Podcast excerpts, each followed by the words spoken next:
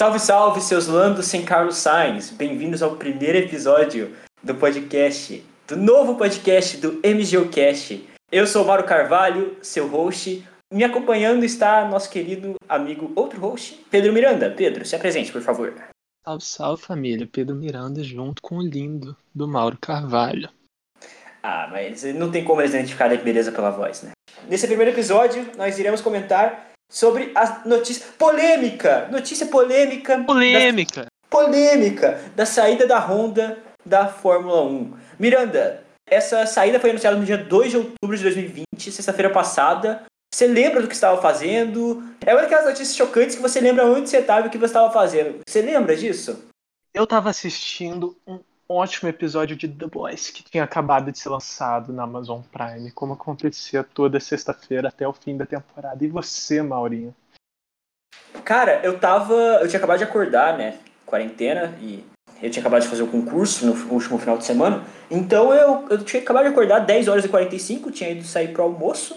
E eu vejo assim que tinha um monte de notificação do aplicativo da Fórmula 1. E eu fico, que, que, que notificação é essa? Aí eu abro assim, Honda vai sair da Fórmula 1 e eu falo, o quê?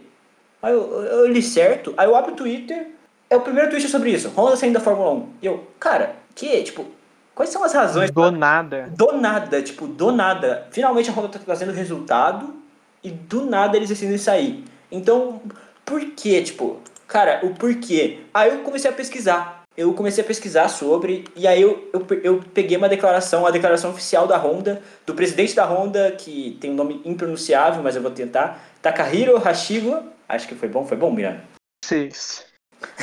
E, e, ele declarou o seguinte, que, resumindo, porque tá em inglês, né, tipo, AF tá em inglês, que eles querem reduzir a emissão de carbono até 2050 e querem alcançar até 2050 a redução total das emissões de carbono da Honda seguindo aí essa ronda ambientalista. Come começou as piadinhas. e essa, não só a ronda ambientalista, bem como um mundo mais ambientalista. Os países mais desenvolvidos, Estados Unidos e Europa, estão criando leis para diminuir o número de carros a combustão, né? Os carros com motor, motor a combustão, e gradualmente reduzir ou até acabar com os carros a motor a combustão até 2030. E a Fórmula 1 foi sempre um exemplo para o que viria a ser o futuro das ruas tanto nas tecnologias de câmbio quanto motor e desenvolvimento em geral. Sempre o primeiro passo era na Fórmula 1 para ir, então depois ser aplicado nas ruas. Assim a Honda vai dando exemplo, talvez. É, dando exemplo de que talvez não seja o caminho certo para a Fórmula 1. E, e nós vamos discutir, discutir mais sobre isso nesse episódio. Então eles declararam também que a Honda criou várias, vários programas de desenvolvimento para alcançar essa redução de carbono e que, e que o desenvolvimento da Fórmula 1 ajudou nesse processo, mas chegou no seu limite, chegou no limite de ajuda. Então a Honda decidiu encerrar a participação na Fórmula 1. Mas, Miranda, ao mesmo tempo, a Honda anunciou, a Honda e a Chevrolet anunciaram ao mesmo tempo que continuariam na IndyCar, na Fórmula Indy, como é conhecida aqui no Brasil, a fornecer motores até em um longo prazo, assim. Em um longo prazo. E a gente fica pensando, cara, mas qual a diferença entre a Fórmula 1 e a Fórmula Indy? Qual que é a principal diferença? Miranda, a Fórmula Indy, ela, a partir de 2023, vai trazer o motor híbrido como a Fórmula 1, como a Fórmula 1 trouxe no regulamento de 2014. Mas com uma, uma diferença muito grande, sem ter o MGUH. Ou seja, somente MGUK, MGUcast. Explicando em poucas palavras, o MGUK é o que era o CARES antigamente, que eles pegam energia do freio, da frenagem, eles pegam energia térmica na frenagem, porque como vocês bem sabem, quando o carro de Fórmula 1 freia, ele produz muita, muito calor, muita energia térmica. E o que, que o MGUK faz? Ele pega essa energia térmica do freio e transforma em energia elétrica. E o MGUH, ele pega a energia térmica do turbo e transforma em energia elétrica.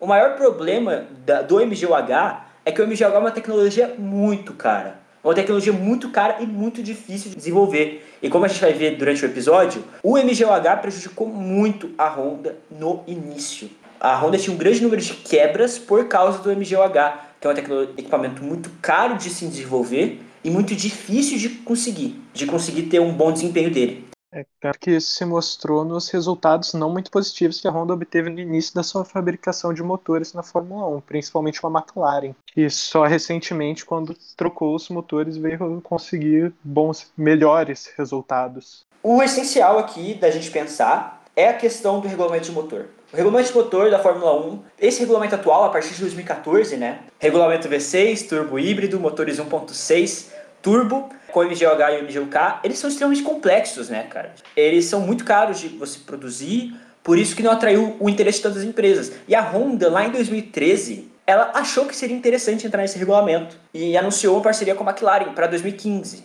Essa mesma Honda que já tinha encerrado suas atividades na Fórmula 1 previamente. Em 2008, após o GP trágico do Brasil, na qual, na última curva, Glock cedeu a posição e todos nós brasileiros choramos. Após essa corrida, a Honda deixou de participar como equipe na Fórmula 1 e só veio a retornar justamente como fornecedora de motor em 2015. Cara, a Honda já tem um histórico de idas e voltas com a Fórmula 1, né? A Honda teve uma participação lá nos anos 60 que terminou com tragédia e ela acabou saindo da Fórmula 1. Aí teve uma segunda participação com a McLaren, a primeiro com uma com a Spirit, que era uma equipe só para eles testarem. Aí depois passou a fornecer motores para a Williams, que gerou um sucesso tremendo, dando título para Nelson Piquet de 87, títulos de construtores em 86 para a Williams, e depois indo para a McLaren, que pô, gerou a maior parceria de todas. Aí depois teve umas andanças com a Jordan, sendo Mugen Honda, que não era, não é, era uma preparadora de motores da Honda, mas não era Honda, então meio que já tinha terminado a parceria aí. E depois voltou com a BAR, voltou também a fornecer motores para Jordan de maneira oficial, voltou com a equipe oficial e como o Miranda bem disse, acabou em 2008 com a crise econômica e que arrasou todas as montadoras. E deu lugar à histórica equipe Brown GP, que veio a ser campeã no ano seguinte. Exato, porque o, o Ross Brown estava desenvolvendo um carro muito bom, muito bom. Só que simples, a Honda simplesmente decidiu, decidiu quitar. E aí o Ross Brown ficou com um carro muito bom, mas sem equipe. E decidiu, cara, Sabe por quanto o Ross Brown comprou a equipe? Uma libra. Por uma, uma libra. libra. Uma libra. Valor simbólico. É, justamente o valor simbólico. Eles só queriam passar de mãos, assim. E acabaram né, tendo todo o sucesso de 2009, que podia ser Honda, mas não foi. Mas eles acabaram por voltar em 2015 com a McLaren, que inclusive a gente todo mundo achou, eu também achei na época que seria uma parceria de muito sucesso, porque as declarações do Eric Boulier, do Eric do pessoal da Honda eram muito positivas no início, muito positivas. Eu lembro que eles fizeram um teste em 2014, no teste de Abu Dhabi, e todos falando que as declarações eram muito positivas e tal, que o motor acabou andando pouco, mas que era muito positivo e que ia ter um desenvolvimento muito bom para 2015. E em 2015 a McLaren chegou com um carro com um carro muito desenvolvido para o motor Honda.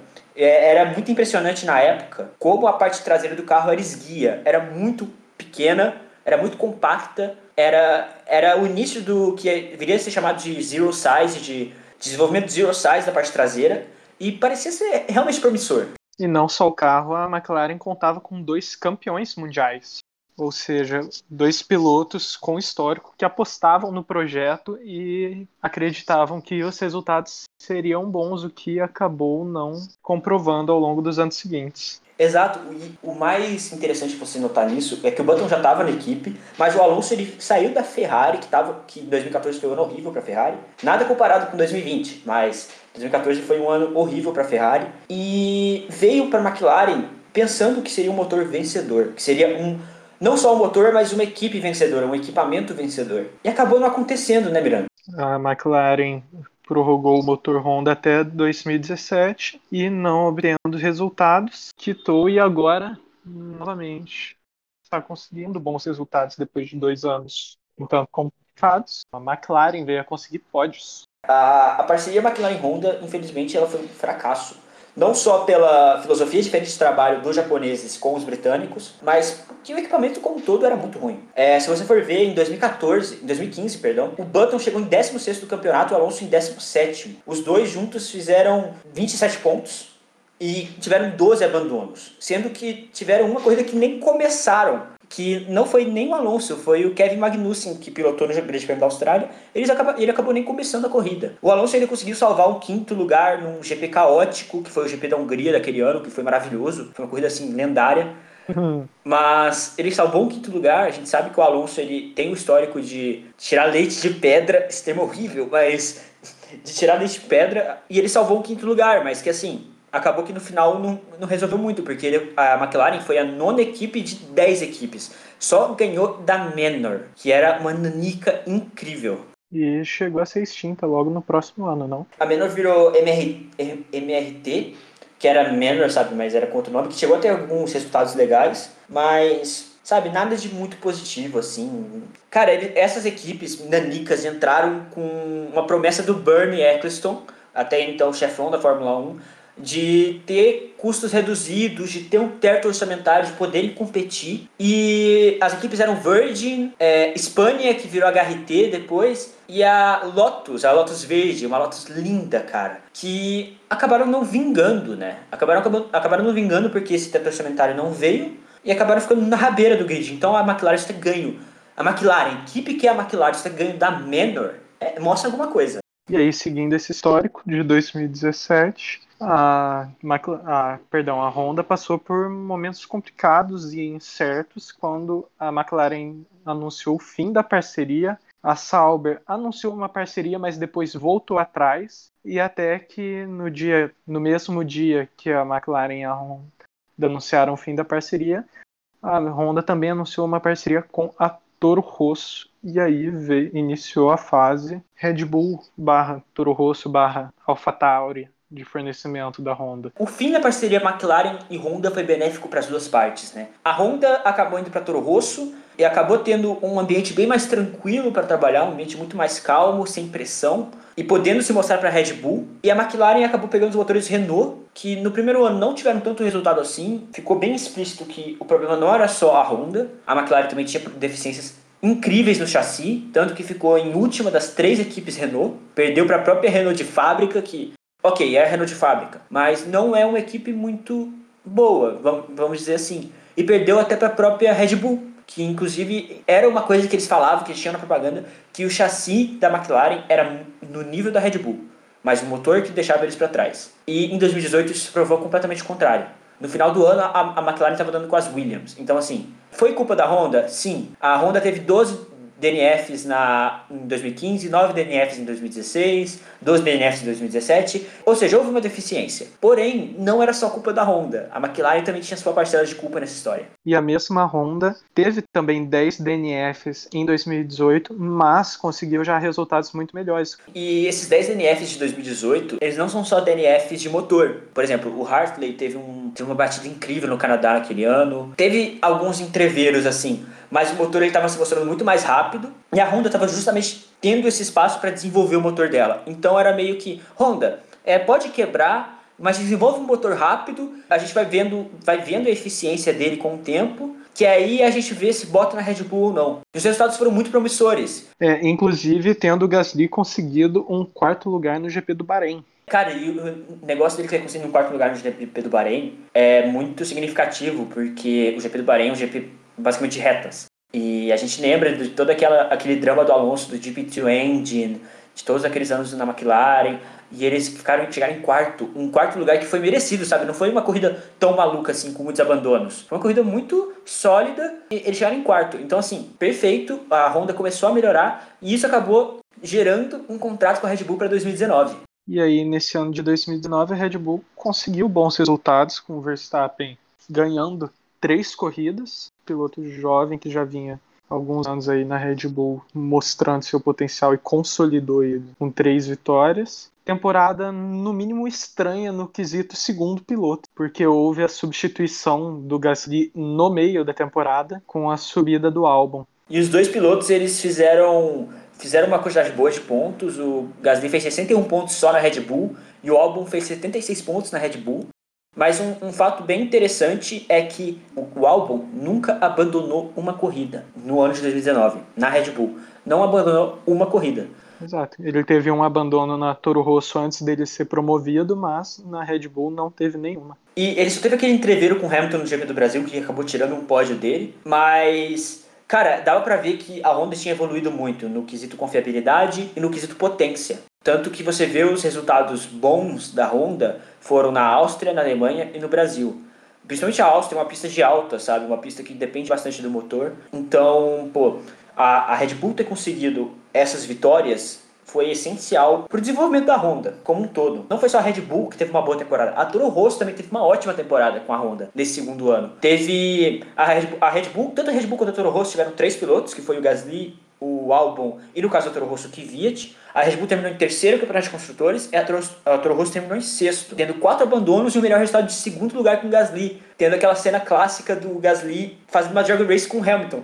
Ou seja, um Honda com Mercedes e o Gasly ganhando mostrou uma tremenda evolução que leva a gente justamente a questionar quais seriam os motivos desse abandono da Fórmula 1. Se teria algo além dessa questão ambiental, tendo em vista a tamanha evolução que teve ao assumir essa parceria com a Red Bull. E também leva a questionar o que seria da Red Bull, que depois dos anos de Vettel teve anos levemente incertos, ficando ali como terceira potência atrás de Ferrari e Mercedes e pôde vir a equiparar, a se equiparar essas duas com a parceria com a Honda. E agora o futuro está incerto. O ponto Red Bull é um ponto muito essencial. A Red Bull tentou se afastar da, da Renault porque em 2016 a Renault voltou a ter equipe de fábrica. Obviamente, quando uma equipe tem equipe de fábrica, ela vai querer bater a, equipe cliente. Você sendo uma equipe cliente, você fica com um desenvolvimento limitado e você acaba é, não podendo, sabe, não tendo as armas para lutar com, por exemplo, Mercedes e Ferrari, que são equipes de fábrica. Então a Red Bull, ela estava sempre tentando sair dessa parceria com a Renault, mas ela acabou que não conseguiu durante muito tempo. Eu lembro que em 2016 a Red Bull usou motores Tag Heuer, tipo, era motor Renault, só que era renomeado Tag Heuer porque eles não queriam ter, fazer propaganda para Renault, para vocês verem quão negativo estava esse, esse relacionamento entre as duas equipes. Chegando no final, aquela cena clássica do Drive to Survive, que o Cyril e o Christian Horner ficam se alfinetando, assim. Isso dava para ver claramente que o relacionamento não estava positivo. E uh, deixa uma questão ainda maior para quem será o novo fornecedor de motor da Red Bull, porque com a saída da Honda, nós temos o motor Ferrari, que hum, vem mostrando péssimo desempenho em 2020, algo que você nunca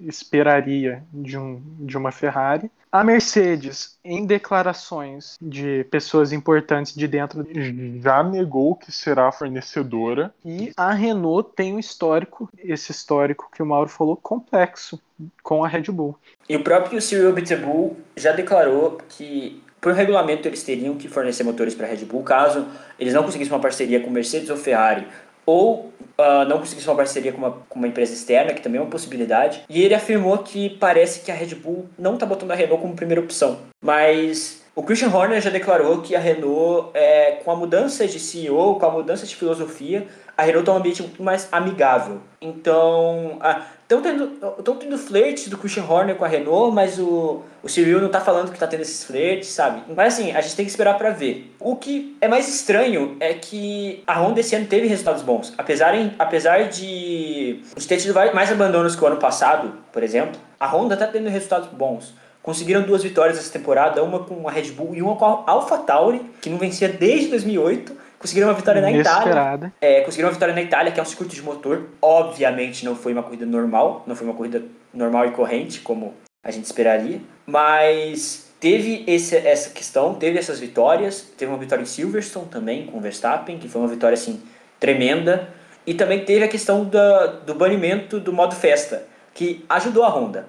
Então. Não necessariamente ajudou, mas ela foi uma das menos prejudicadas com isso. Sim, no, no Delta ficou melhor, sabe? Porque a Mercedes tinha um party mode muito desenvolvido.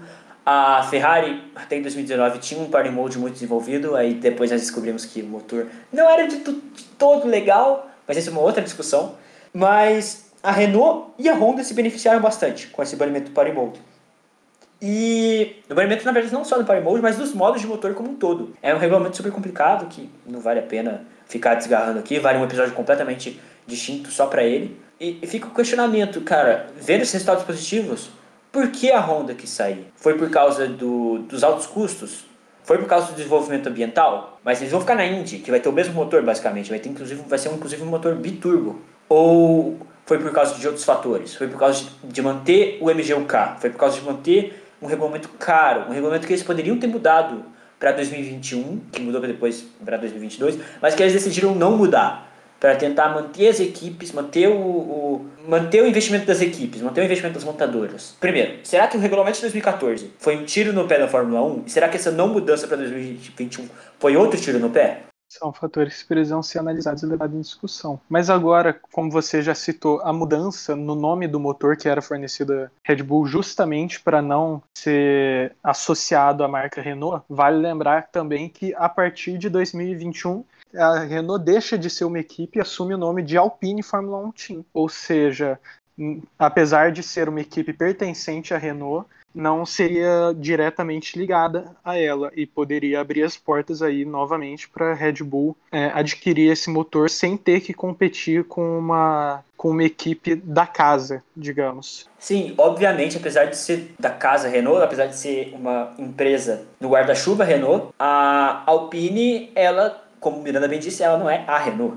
Isso pode trazer alguns benefícios para a Red Bull, como ele bem disse, sabe? Tipo, será que a Renault ela vai ficar tão ciumenta se uma equipe não Renault ganhar? Se a equipe, por exemplo, se a Red Bull ganhar ou se a AlphaTauri ganhar? É um questionamento muito válido. É um questionamento que pode beneficiar muito a Red Bull, voltando com os motores Renault. Os motores Renault que nesse ano mostraram uma evolução bem grande, com uns bons, com ótimos resultados na equipe de fábrica e na equipe cliente, que é a Renault e a McLaren, respectivamente. A própria Renault conseguindo um quarto e sexto lugar na, na Bélgica, que é um circuito essencialmente de motor, é, e conseguindo bons resultados no circuito de motor, mostra que a Renault evoluiu. Não é um motor tão ruim quanto era antigamente, não está tão defasado quanto, quanto era antigamente em relação ao motor Mercedes, na época ao motor Ferrari. A, a Red Bull tem as possibilidades que o Miranda disse, que é tentar uma parceria com a Mercedes, que é basicamente inviável, porque a Mercedes nunca vai entregar o motor para sua principal concorrente. E já tem quatro, já tem quatro equipes. Tem a própria Mercedes, tem a Racing Point, que vai virar Aston Martin, que é uma equipe que tem. A própria Mercedes tem ações, ações da Aston Martin. E parece que